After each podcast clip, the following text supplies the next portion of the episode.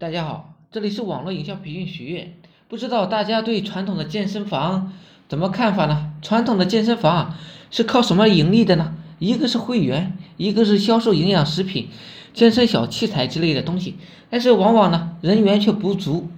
这杭州啊，有一家健身房，顾客只需要接纳一定数量的押金，就可以免费来健身房健身。但是必须要与健身房签订一个对赌的协议。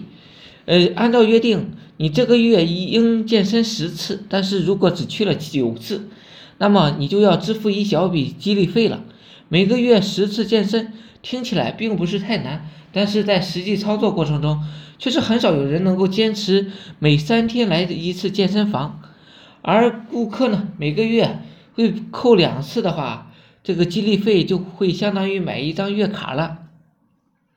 健身房的客流量，也因此而变得多了起来，呃，就能够促进他们购买一些其他的营养食品、健身小器材、雇佣教练教学等等，会最终形成一个良性的循环。